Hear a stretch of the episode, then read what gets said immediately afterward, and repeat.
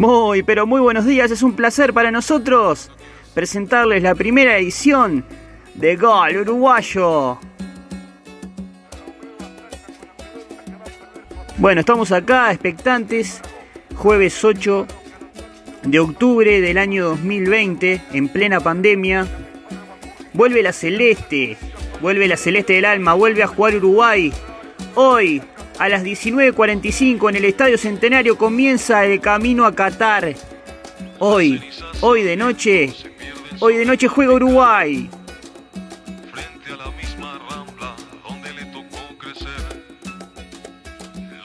Y bueno, con una expectativa bárbara en este día caluroso, acá en la capital del Uruguay, recibimos a nuestros hermanos chilenos, una vez más, un partido picante, donde todos sabemos que, se pica dentro de la cancha, juegue quien juegue, sabemos las bajas que, que tienen las dos selecciones. Eh, por parte de Uruguay, eh, la baja fundamental de, en la saga de José Jiménez y, en la delantera de, de Lady Cavani, que por suerte uno ya se mejoró del coronavirus y el otro ya consiguió club.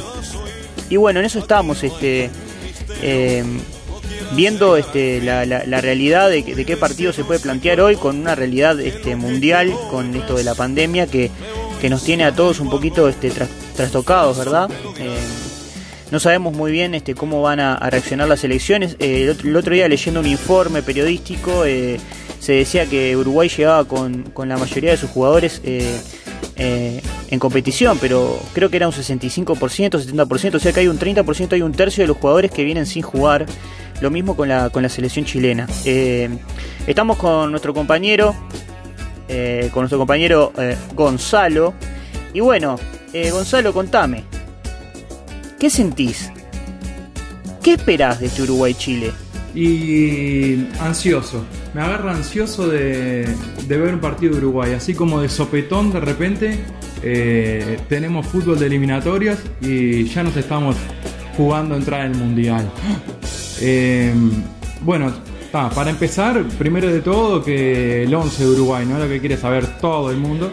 Martín Campaña al arco, le, le recordamos que Muslera está lesionado, Martín Campaña va a ser el arquero de Uruguay un arquero que en el fútbol argentino fue muy promocionado, lo vimos atajar varias veces en el arco de Independiente, partidos importantes y en no tan otros. Y, siempre es un arquero serio. Eh, personalidad no le debe faltar, eh, fue capitán de un club argentino y bueno, creo que eso ya hace notar un poco lo que es el carácter de campaña, lo vamos a ver bajo palos de Uruguay esta noche. Martín Cáceres en la defensa, un querido por todos y todas. Sebastián Cuates y Diego Godín en la saga. Acá se apunta a cierto engranaje que ya tienen estos dos zagueros, que no va a ser la primera vez que van a jugar juntos. Y queda mirando el partido desde su casa José María Jiménez y queda Araujo en el banco eh, por si las dudas. Matías Viña va a ir al otro lateral, un, lateral con mucha proyección. Eh, yo últimamente no he visto nada de Matías Viña en cancha. Eh, estoy esperando a que me coincida día y horario con algún partido de Libertadores donde él juegue. Federico Valverde y Bentancur que, que aportan todo lo que vemos por la tele, seguramente, al mediocampo de Uruguay.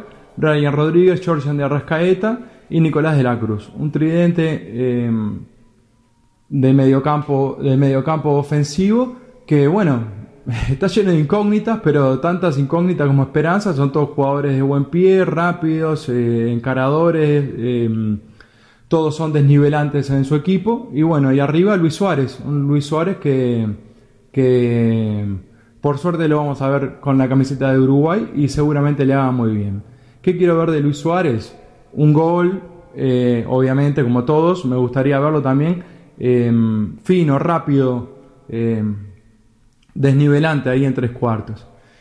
Eh, también me gustaría ver eh, la super amistad de Luis Suárez y Vidal, que me gustaría que hagan todo lo que dicen siempre en declaraciones, que en la cancha se terminan los amigos y podamos ver una linda trifulca.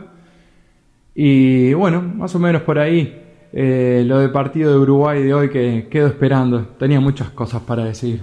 Bueno, perfecto, Salo. Excelente análisis y previa de nuestro compañero Gonzalo. Eh, y bueno, sí, no queda mucho más para decir, sino que Uruguay gane, que arranquemos con el pie derecho las, las eliminatorias, que podamos tener un, un rumbo este, a Qatar muy tranquilo. Y bueno, simplemente ir este, imaginándonos eh, la transformación de Uruguay, ¿no? Estamos hablando de que nuestros dos delanteros tienen 33 años, eh, nuestro capitán tiene 34, va a cumplir 35.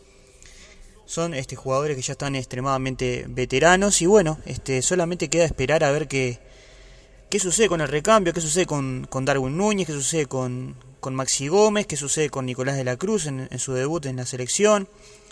¿Qué sucede con el huevo Lozano cuando se recupere? Si vuelve a tener un lugar en la selección. ¿Qué sucede con el nivel de Nández? Que no, la verdad que no se sabe que está jugando en, en Italia. Y simplemente ver el proceso, ¿no?